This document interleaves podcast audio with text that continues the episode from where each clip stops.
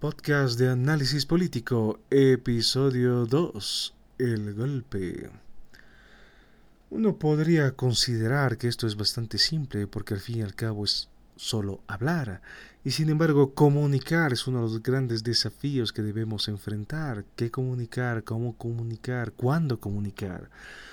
¿Cómo hacer que esto suene fluido? ¿Cómo hacer que esto sea entretenido? ¿Cómo hacer para hablar sin siquiera titubear? Desde luego es imposible.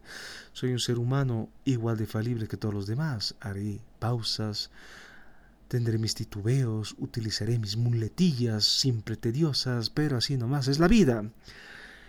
Lo que motiva toda esta reflexión son las narrativas que han surgido con los acontecimientos de 2019, la renuncia de Evo Morales y la llegada de ah, Yanine Áñez Chávez como presidente interino del Estado Plurinacional de Bolivia. Esto ha generado, desde luego, dos posturas contrapuestas. Aquellos que afirman de manera contundente que hubo un golpe de Estado y aquellos que lo refutan. No debemos olvidar que toda narrativa tiene la finalidad de establecer roles. ¿Quién jugó el papel de villano y quién jugó el papel de héroe? Con el objetivo de consolidar un nuevo poder político, un nuevo sistema y todo sistema político requiere de obediencia. Yo estoy dispuesto a someterme a la buena voluntad de un poder político siempre y cuando éste sea justo y legítimo. Y eso de lo justo y legítimo, ¿qué cosa es? Es una narrativa que se sustenta en chácharas, en regla general. Es decir, yo voy a tratar de establecer claramente de que hay héroes y hay villanos en toda historia y que finalmente si yo gobierno es porque soy el héroe de la historia. Y que si yo gobierno es porque tengo estos dotes, estas características sobrehumanas, estas características grandiosas y bien bonitas que me hacen un líder que me convierten en un líder, mejor dicho, que me convierten en el Mesías, en el Salvador de la patria, en aquel individuo que tiene toda la capacidad de sacarnos de este despelote en el cual estamos metidos y sumergidos. Ese es el objetivo de toda la narrativa, y desde luego en todo esto, cada uno de los bandos se tira la pelotita. Y es muy chistoso en el fondo, ¿no? Es necesario reírnos de cuando en cuando de todas estas cosas, porque finalmente Bolivia es un chiste y la política boliviana es un chiste de mal gusto. ¿Hubo uno, hubo o no hubo golpe de Estado? La respuesta no va a ser clara. Y desde luego esto depende de que del enfoque que le demos al análisis. Desde las, desde las narrativas de izquierda, desde luego que hubo un golpe de Estado. Desde las narrativas de derecha, no hubo un golpe de Estado. Y en el medio donde estamos nosotros, simples analistas, oficiosos y comedidos, que intentamos dilucidar todas estas vainas. No siempre es fácil encontrar un camino, no siempre es fácil encontrar un destino, no siempre es fácil analizar todas estas narrativas de fondo. Pero debemos tomar en consideración de que justamente tanto la izquierda como la derecha obran de la misma manera. En política no hay buenos ni malos, hay actores que se mueven en función a intereses. Y el interés tanto de la izquierda como de la derecha es tomar el poder por las vías que sean necesarias. En ambas facciones, desde luego que hay ramas eminentemente radicales y en ambas vertientes del espectro político hubo facciones armadas. Desde luego, cuando la izquierda quiere tomar el poder por vías armadas, se habla de revolución. Y cuando la derecha trata de tomar el poder por vías armadas, eh, se habla de golpe de Estado. En estas narrativas y en esta construcción del discurso partidario, político, ideológico, como lo quieran llamar, al fin y al cabo las palabras son eso, son vacías de contenido y les damos un sentido en función a una determinada perspectiva, en función a un determinado léxico que cada individuo tiene, posee y desarrolla a lo largo de su vida en función al conocimiento que éste posee. En fin, me divierte mucho todo esto, lo siento mucho, es así nomás la, la vida, es así nomás la cosa. Entonces, esta narrativa de izquierda que plantea de que toda todo alzamiento armado deviene una revolución, parte de un principio muy simple. La revolución, ¿qué es lo que busca? Busca mejorar la situación, busca restablecer una situación de injusticia, busca tomar el poder por una causa que es buena, que es justa y que es legítima, valga la redundancia. De ahí el monopolio de la superioridad moral que ostenta la izquierda de manera un poco tediosa. Por el otro lado, cuando se habla de un levantamiento armado por parte de las fuerzas de derecha, en regla general se habla de un golpe de Estado porque es la voluntad de restablecer un cierto status quo en el cual los ricos siguen siendo ricos, la oligarquía sigue gobernando y en el cual no hay un cambio verdadero, simplemente es una reestructuración de un sistema. Entonces, debemos tomar en consideración eso. En política no hay buenos ni malos y es necesario ser enfático y recalcarlo una y mil veces o cuantas veces sea necesario. En política solo hay actores que se mueven en función a intereses claros y específicos que es tomar el poder. En todo esto debemos tomar en consideración que el término de golpe ha sido bastante utilizado a lo largo del, gobierno del señor Evo Morales, comenzando por lo que pasó el, el año 2008 y del cual podemos hablar en futuros episodios. El año 2008 se habló de manera muy clara y pertinente de que hubo un golpe de Estado, hubo un intento de un golpe cívico prefectural, orquestado por estos comités cívicos que eran reacios a un gobierno indígena y que, y que intentaban por todas las vías sabotear a este gobierno tan bonito que se estaba constituyendo en ese momento. Está bien, ¿por qué no? Puede ser. En ese momento, como bien Álvaro García Linero lo señaló, nos encontramos en una situación bastante crítica, ¿no? Es el empate catastrófico. Es decir, tenemos dos modelos de Estado que están en franca oposición, en franco enfrentamiento y desde luego esto no se iba a resolver por las vías pacíficas. Esto se resuelve a favor del oficialismo, el oficialismo logra imponerse, logra desbaratar el movimiento cívico prefectural, logra descabezarlos, pero también genera alianzas en ese momento alianzas con sus antiguos enemigos para viabilizar un proyecto político, viabilizar la promulgación de la nueva constitución política del Estado y viabilizar justamente un nuevo modelo de Estado, un nuevo modelo político, una nueva organización administrativa. Está bien, todo bien, todo lindo, perfecto, bien bonito. El 2012 también se habló de un golpe de Estado, pero esta vez no estaba perpletrado, no es... No, perdón. A veces pronuncio muy malas palabras, no sé, es porque las elijo mal, ¿qué puedo hacer? Son los gajes del oficio, son los problemas de la comunicación oral. Siempre uno se tropieza, siempre hay problemas, siempre uno se repite, siempre uno es reiterativo, siempre uno utiliza estas muletillas verbales tan bonitas, como lo bonito, ¿no? Estoy repitiendo bonito de manera muy frecuente porque simplemente me parece chistoso. En fin. En todo caso, el año 2012 también se habló de un golpe de Estado, esta vez organizado por las ONGs, que había pasado el año 2012. El año 2012 es un año muy importante para la historia reciente de Bolivia porque sale a flote una contradicción entre el discurso que maneja el gobierno del señor Evo Morales y la práctica política. El discurso político, ¿qué, es lo que establece? Que el gobierno del MAS, el gobierno del movimiento al socialismo, pero sobre todo la última parte, la sigla partidaria es la más importante, es el instrumento político para la soberanía de los pueblos. Lo del MAS es una sigla prestada y después podemos hablar del asunto, pero lo importante era esto, es un instrumento político para la soberanía de los pueblos. Tenía que ser un gobierno de indígenas para indígenas. Y uno de los grandes triunfos que tiene la Constitución del 2009 es haber introducido el concepto de autonomía indígena, siendo la reivindicación histórica de los pueblos indígenas desde la fundación de la República de Bolivia. ¿Qué es lo que buscaban estas poblaciones? Poder autogestionarse tener pleno control sobre sus territorios ancestrales y tomar decisiones políticas sin tener que consultar con nadie. Cuando se promulga la Constitución Política del Estado el año 2009, se introduce este concepto de autonomía indígena y se les da plena potestad de gestión a estos territorios indígenas que debían reconformarse. El TIPNIS, es un territorio indígena y es un parque nacional, Parque Nacional Isiboro Secure. ¿Qué es lo que pasó el 2012? El proyecto del Estado, del Estado boliviano liderado por nuestro buen amigo el señor Evo Morales Aima. Se establece de manera unilateral que es absolutamente necesario construir una carretera en medio del Tibnis, en medio del Parque Nacional Isiboro Secure, en medio del territorio indígena, para conectar los departamentos de Cochabamba y Beni. Está bien, ¿por qué no? Puede funcionar. ¿Cuál es el problema? Que lo que establece la normativa es que como se trata de un territorio indígena, la potestad recae en sus pobladores. Es decir, como tienen autonomía, tienen capacidad de gestión.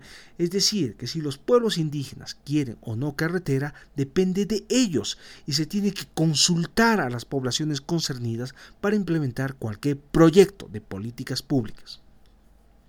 Sin embargo, el Estado en ese momento tomó una decisión de manera unilateral y dijo de manera muy clara, se hace la carretera y se hace porque se hace porque es necesario, utilizando un discurso modernista, podríamos decir, un discurso civilizatorio. Se estaba llevando la modernidad y la civilización a este territorio indígena controlado por unos pobres indiecitos salvajes que andaban con taparrabos en la selva. Y esto contradice de manera clara y contundente todo lo que es el Estado plurinacional, todo lo que son las reivindicaciones de los pueblos indígenas, el modelo político del Estado plurinacional pretende generar un modelo alternativo al capitalismo internacional y lo llama el vivir bien. El vivir bien es un nuevo modelo de gestión que debe rebasar, superar al capitalismo tradicional. El, el capitalismo tradicional, ¿qué cosa es? Es un sistema depredador, nocivo, sanguinario, que explota a las personas y sobre todo que no respeta los usos y costumbres de los pueblos indígenas. Para ello se genera un nuevo modelo de Estado, respetuoso de la madre, tierra, respetuoso de los pueblos indígenas, y justamente el Estado plurinacional decreta con bombos y platillos los derechos de la madre tierra, y los hippies del mundo unido, nuevamente repitiendo mis chistes, aplauden como focas, todo el mundo estaba en éxtasis, era lo más progresista que se podía hacer en ese momento, y claro, nuestro buen amigo Evo Morales, que es lo que hace, ¡zas! le mete carretera por donde no debería meter carretera, porque es un territorio indígena y un parque nacional, es una área protegida. ¿Cuál es la excusa de todo esto? Es llevar el progreso a estas poblaciones para que mejorar su calidad de vida. Esto en franca contradicción con todo lo que es el modelo del vivir bien, respetuoso de los usos y costumbres de los pueblos indígenas. Y ese es el gran problema, y eso va a generar una ruptura y un desencanto y una pérdida de confianza en relación a lo que es el Estado plurinacional y este gobierno del señor Evo Morales. Desde luego, esto va a degenerar qué cosa? Una serie de protestas y manifestaciones en contra de, esta carretera que el Estado pensaba construir. En ese momento se habló de un golpe de Estado. ¿Quién estaba alentando el golpe de Estado? Las ONGs. Y de manera muy habilidosa, el señor Álvaro García Linera, vicepresidente del Estado Plurinacional, le endosa toda la, la, responsabilidad de todo este movimiento contestatario en favor del TIBNIS a las ONGs y las va expulsando poco a poco. De esa manera, toda la investigación en ciencias sociales recae en el Centro de Investigaciones en Ciencias Sociales que depende directamente de la Vicepresidencia de la República y de manera muy habilidosa Álvaro García Linera, que es lo que hace, monopoliza toda la investigación y controla toda la investigación con su ojo vigilante, evitando claramente las voces disidentes, evitando claramente aquellos trabajos que contravienen la buena voluntad del gobierno. En una primera instancia, y es necesario establecerlo de esta manera, las investigaciones fueron bastante laudatorias. Todo el mundo estaba contento con el gobierno del señor Evo Morales, todos felices, chochos de la vida, todos exultando de alegría. A partir del, del Tibnis, perdón por los problemas de dicción, así nomás es la vida, y porque creo que me estoy desviando de lo que estaba planeando en un inicio, pero bueno, es necesario hablar de estas cosas también, no queda otra.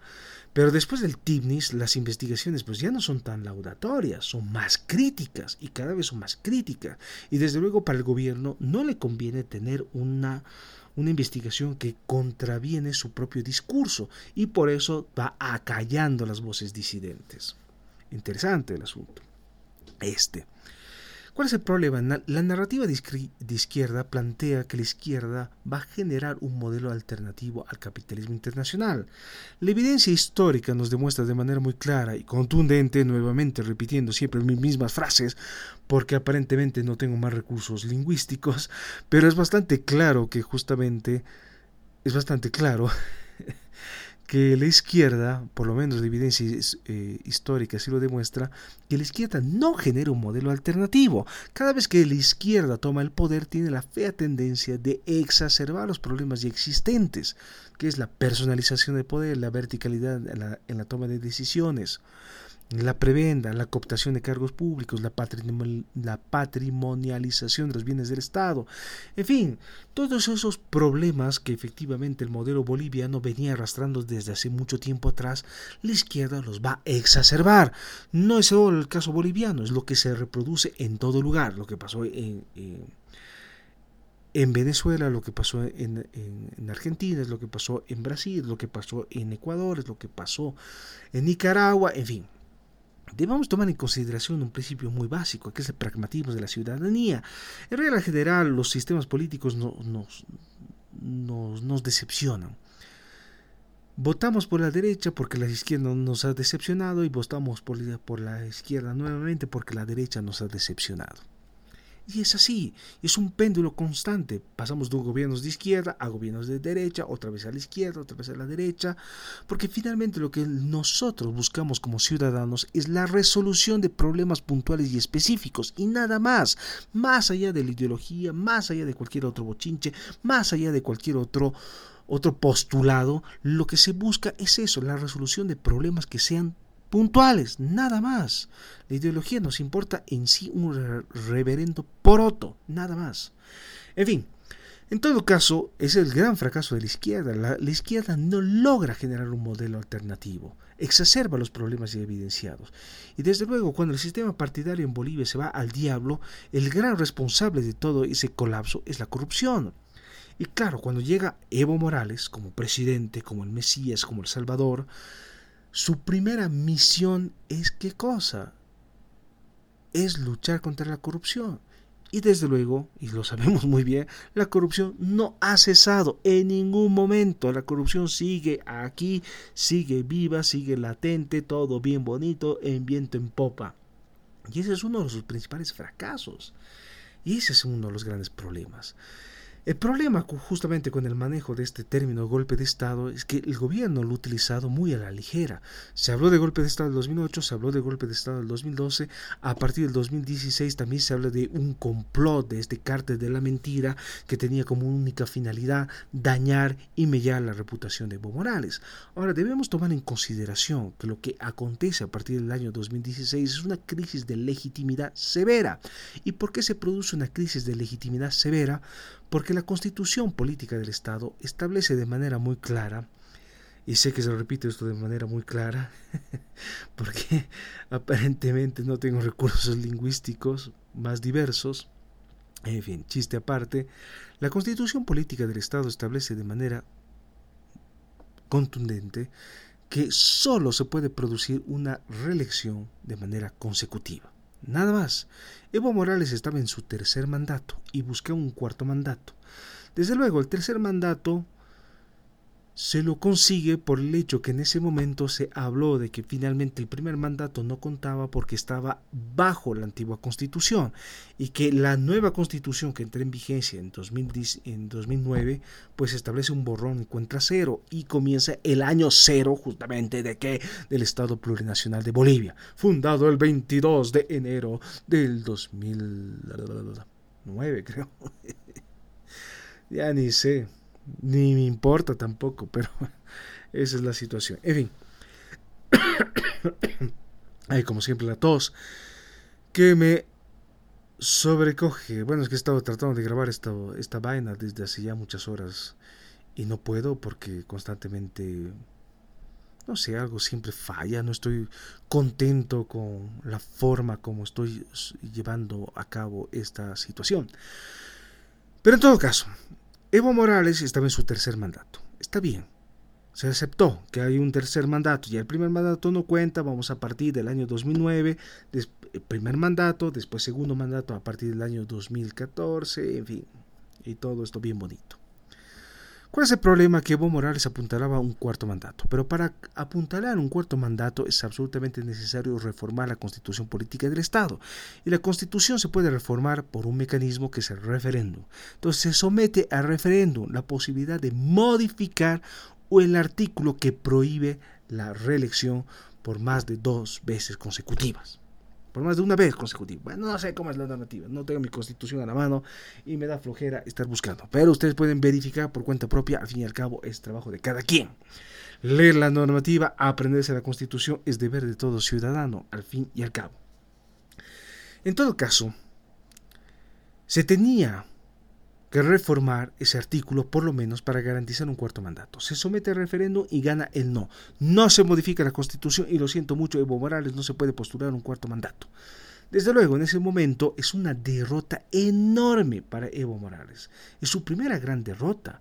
Después de haberlo ganado todo durante años de años, llega esto y le cae muy mal el referéndum del 21 de febrero de 2016. Eso de 21F Evo Morales se, lo debería tatuar en la frente, porque es una derrota tremenda y desbarajusta todos los planes, y esto es lo que va a desencadenar una crisis de legitimidad.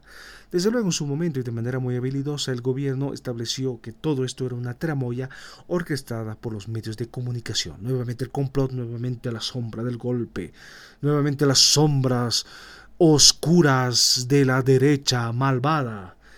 Y ese es el gran problema establecer esa narrativa, que hay malos y buenos, que el gobierno es bueno y que los demás son malos, que el gobierno habla con la verdad y los demás hablan con la mentira, tiene que generar cualquier tipo de sospecha, tiene que generar muchas sospechas todo esto porque no es bueno que el gobierno se adjudique la titularidad exclusiva de la verdad. ¿Quién siquiera puede tener osadía de decir que yo tengo la verdad absoluta? Lo que yo tengo es un punto de vista entre muchos otros. Lo mismo el gobierno. El gobierno no tiene y ni maneja ninguna verdad. Es solo un punto de vista que tiene que ser refutado, porque el deber de todo ciudadano es cuestionar lo que hace el gobierno, es cuestionar las cosas que se están diciendo, es cuestionar la información que nos están eh, otorgando. Esa es la misión de todo ciudadano. Y por tanto cuestiono al poder político instituido. Entonces, en ese momento, a partir del Ministerio de la Presidencia, se lanzó un documental, El Carte de la Mentira, en el cual se demostraba de manera de manera contundente que todo esto era una tramoya, que todo esto fue un complot de los medios de comunicación, que se inventaron un hijo, que se inventaron un amante, que se inventaron un caso de corrupción que no existía, y esto efectivamente afecta la imagen del presidente y desde luego por eso pierde. Está bien. ¿Cuál es el problema? Medio que nadie le creyó. Entonces, medio que el documental no tuvo el impacto que debió haber tenido, por más de que haya sido difundido en televisión boliviana mañana, tarde y noche, no fue del todo convincente. Como no se podía justamente contravenir la decisión del referéndum, porque todo referéndum es vinculante y por lo tanto la decisión que emana de un referéndum se cumple sí o sí, nos guste o no, porque así manda la ley, la ley que ellos mismos han promulgado, en fin, se, se tenían que buscar otros mecanismos. Y el 2018 se presenta este famoso recurso de abstracción constitucional. Y desde luego, es lo que se venía discutiendo durante algún tiempo, ¿no? La, la constitución política del Estado es una constitución abierta, ¿no? El vivir bien es uno de los pilares fundamentales y sin embargo nadie sabe lo que es el, vivir bien. ¿no? En ningún momento la Constitución lo define y cada quien lo interpreta como bien le canten las, las chancletas y es un problema inmenso porque vivir bien es el nuevo modelo de gestión y nadie sabe qué diablos es. Entonces ha escrito un montón de cosas. ¿Y cuál es el problema? Esta nueva gramática constitucional es altamente interpretativa, es decir, se la puede interpretar de muchas maneras y generalmente se interpreta en favor de los titulares del poder. En ese momento se estableció de que claramente habían tratados internacionales que se sobreponían a la constitución política del Estado y que por tanto algunos artículos de la constitución son inconstitucionales. Y estamos en esta situación absurda desde ese año, el 2018. Tenemos una constitución que es inconstitucional es de no creer, es decir, es total y completamente descabellado. No podemos tener una normativa que es inconstitucional. Y ese es un gran problema, porque si la normativa es inconstitucional y se la puede interpretar como bien me dé la gana, esto siempre va a favorecer al titular del gobierno, al titular del poder, y es un problema tremendo. Y es lo que todo el mundo trata de olvidar, de que hubo una manipulación para garantizar un cuarto mandato. Y que finalmente cuando Evo Morales llega al 2019 como candidato, ya la gente no le cree. El tipo es un mentiroso. La gente quiere un cambio, la gente quiere una renovación de las élites partidarias, porque al fin y al cabo es un gobierno extremadamente largo, el gobierno más largo de toda nuestra historia. Y es claro y es eh, bastante obvio y evidente, y tengo que encontrar otra palabrita que no sea tan claro, pero bueno, pero es bastante evidente que en ese momento todo el mundo estaba podrido de Evo Morales. Evo Morales se establecía como el único líder posible y deseable de la política nacional. Los eslogans iban en esa dirección, Evo es pueblo. Si no es Evo, ¿quién? Con Evo tenemos futuro, Evo futuro. En fin, esa asociación del líder con un sistema político es una disfunción severa, porque el sistema político tiene que funcionar con o sin el líder.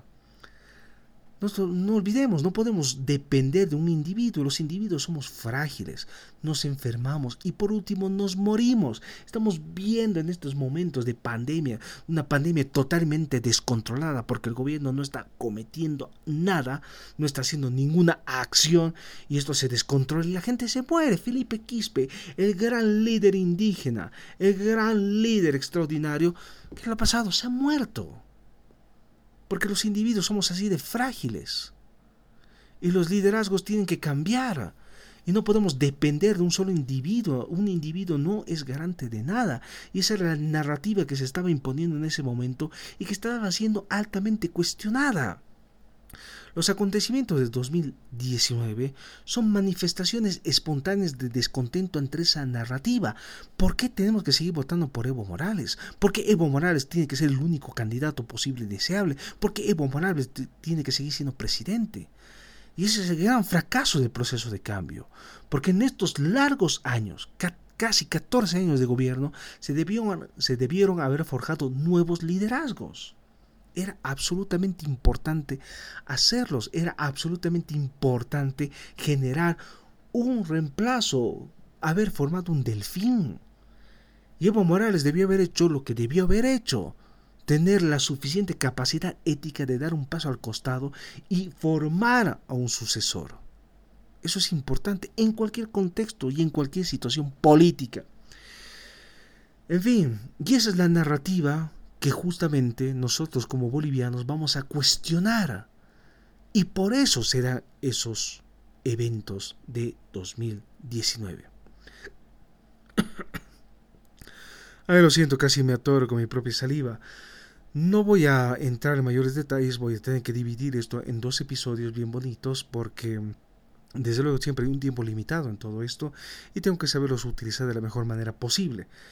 En todo caso, tenemos esta narrativa de izquierda que intenta imponer a un líder como el único garante de estabilidad y desde luego esto es ampliamente cuestionada por sectores de la población, porque debemos tomar en consideración que en cualquier sistema político siempre habrá sectores contestatarios, sectores que no estén de acuerdo con las decisiones tomadas, sectores que no estén de acuerdo justamente con el sistema de representación, el sistema político, con el candidato, y siempre va a haber trifulcas. El conflicto es la base de la democracia. Si no habría conflicto, habría consenso, es decir, todos acataríamos como autómatas. Y ese no es el asunto. La democracia requiere diálogo, la democracia requiere conflicto, la democracia requiere crisis, porque así se fortalece a partir de diferentes puntos de vista contrapuestos.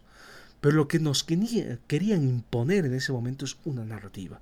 Evo Morales es el único líder, Evo Morales es lo que deseamos, sin Evo Morales estamos perdidos y eso es lo que cuestionamos. Y desde luego, en ese momento se producen manifestaciones masivas de rechazo porque se sospecha de una manipulación de las elecciones. Y son sospechas que no se dan por azar. Ya habían sospechas el año 2014, ya habían sospecha, sospechas en el año 2016. Y por tanto, cuando, se, cuando comienzan a, a conocerse los primeros resultados, pues la gente despotrica, porque no es posible que Evo Morales nuevamente gane las elecciones. No es posible que se salga con la suya una vez más. No es posible que estemos sometidos a la voluntad de un individuo.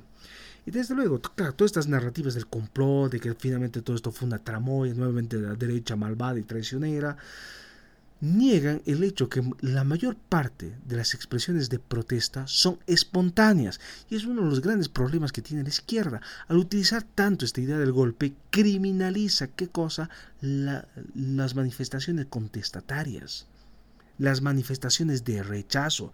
Y nos trata de qué de individuos locos que estamos pidiendo cosas locas en favor de una oligarquía en favor de los intereses de los imperialistas y demás cuando en realidad lo único que se pedía era el respeto de la voluntad popular. El respeto no por las elecciones del 2019 el respeto por el referéndum. La población votó y claramente Evo Morales no podía candidatear por una cuarta vez. Y sin embargo lo hace. Entonces, ¿qué es lo que ha hecho Evo Morales? Ha pisado la constitución, ha impuesto su voluntad. ¿Y dónde queda el ímpetu ciudadano? ¿Dónde quedamos todos nosotros? Quedamos absolutamente en la nada. Y es eso lo que se cuestionaba en ese momento. Ahora, desde luego que hubo oportunismo, se apareció este infeliz de Camacho con su Biblia, con esta, con esta visión sumamente conservadora desde luego que sí, Camacho quiso adjudicarse un papel que no le corresponde, porque él en ningún momento él fue el gran líder de toda esta insurrección popular. Cuando se produce una, insurrección, lo mismo pasó el año 2003, no hay líderes, se produce de manera espontánea, es algo orgánico. Pero desde luego siempre habrá gente oportunista que intente adjudicarse un rol que no le pertenece. Y Camacho quiso hacer eso. Camacho quiso ser el gran héroe, el gran Mesías, el gran liberador de la patria. Quería ser el héroe que nos iba a librar de este virus comunista, de este virus de la izquierda. Igual dentro de una narrativa que trataron de imponernos y que no funciona porque en ningún momento le creímos. Cuando Yanine Áñez asume, no asume de manera arbitraria. Es decir, hubo acuerdos. Desde luego podemos seguir extrapolando por qué Evo Morales renunció y lo, lo, vamos a tener que analizar con un poco más de detalle en un siguiente episodio, la renuncia. Pero desde mi perspectiva no hay una ruptura del orden institucional, no hay un quiebre, hay una renuncia y la cadena de mando se va destrozando poco a poco y quedamos acéfalos. Por dos días no teníamos presidente y durante esos dos días hubo negociaciones entre los principales líderes de la oposición boliviana y los representantes del MAS, Adriana Salvatierra y Susana Rivero. Negociaron, negociaron qué cosa la sucesión. En primer lugar, que Evo Morales pueda salir del país y en segundo lugar, quién iba a suceder a Evo Morales. Y la sucesión recae en Yanine Áñez, desde luego a través de un mecanismo jurídico que estaba debidamente respaldado por un equipo que estaba trabajando con toda la oposición, desde luego que sí, pero recae en Yanine Áñez porque Áñez tiene la reputación de ser una mujer débil, de ser una mujer tonta, de ser una mujer manipulable y que podía servir para los objetivos de ambos bandos. Ambos bandos la podían utilizar como bien les daba la gana. Esa era la idea.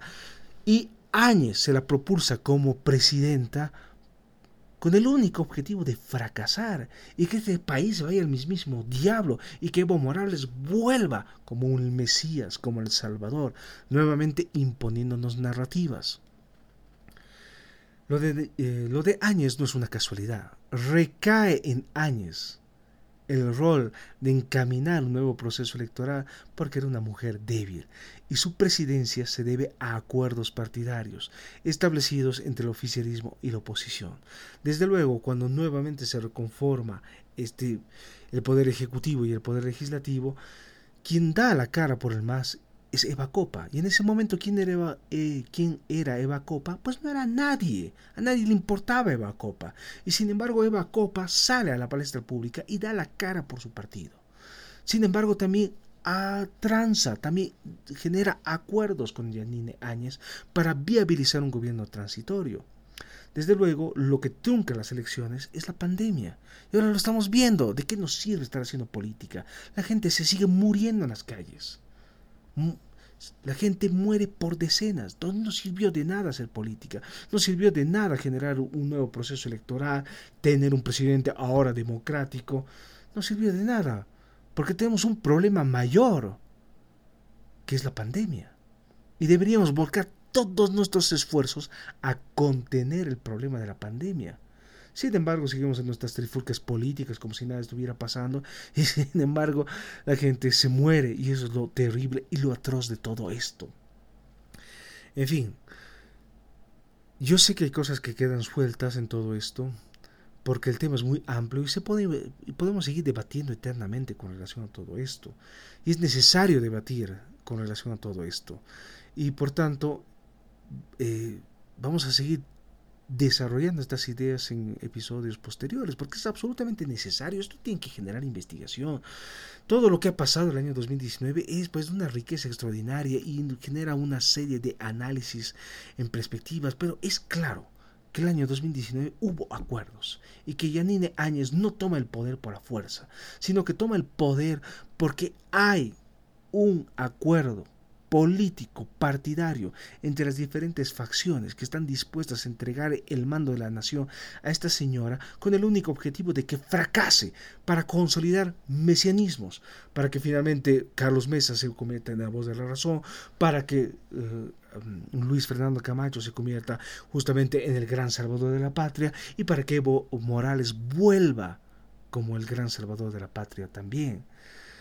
Es terrible, es atroz, es un chiste de mal gusto todo esto, y hay que tomarlo como eso. Desde luego, creo que es absolutamente necesario eh, analizar con mayor detalle todo lo que pasó, todo lo que es la renuncia de Evo Morales, y eso lo vamos a dejar para el siguiente episodio. Entonces, con esto yo me despido, espero que estén bien, espero que coman bien, espero que se porten bien. Sobre todo hay que cuidarse. La pandemia está totalmente descontrolada y el gobierno no va a hacer absolutamente nada porque tiene otras prioridades. Es a cada quien de cuidarse, a cada quien le toca esa responsabilidad tremenda. Y no queda otra que finalmente tomar todas las precauciones del caso. En fin, sean felices. Es todo lo que es todo lo que es todo, es todo lo que cuenta en esta vida cruel y traicionera.